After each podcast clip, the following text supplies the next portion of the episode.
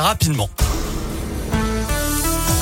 Mais pour l'heure, et ce à pratiquement 8h20, voici le journal des bonnes nouvelles avec Noémie. Bonne nouvelle, la flamme paralympique passera par le Rhône et l'Allier l'été prochain. Son parcours a été dévoilé vendredi. Elle partira d'Angleterre, passera sous la Manche et traversera une cinquantaine de villes au total, notamment Lyon et Vichy le 26 août. Elle franchira la ligne d'arrivée deux jours plus tard, place de la Concorde à Paris, lors de la cérémonie d'ouverture des Jeux paralympiques.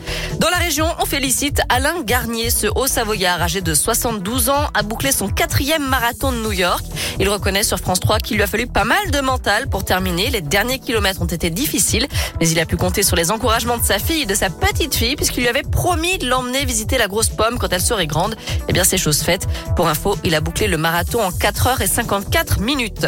Enfin, Cyril Lignac s'engage en faveur des Restos du Cœur. L'émission Tous en cuisine, animée par le chef de Jérôme Anthony, revient à partir d'aujourd'hui sur M6. Ça sera diffusé du lundi au vendredi à 18h30 jusqu'au début de l'année prochaine. Et à chaque émission, les téléspectateurs seront encouragés à faire un don au Resto du Cœur. Un QR code apparaîtra à l'écran. Ils n'auront plus qu'à le flasher pour effectuer leur don. Les sommes récoltées permettront à l'association d'acheter des petits pots et des boîtes de lait pour bébés.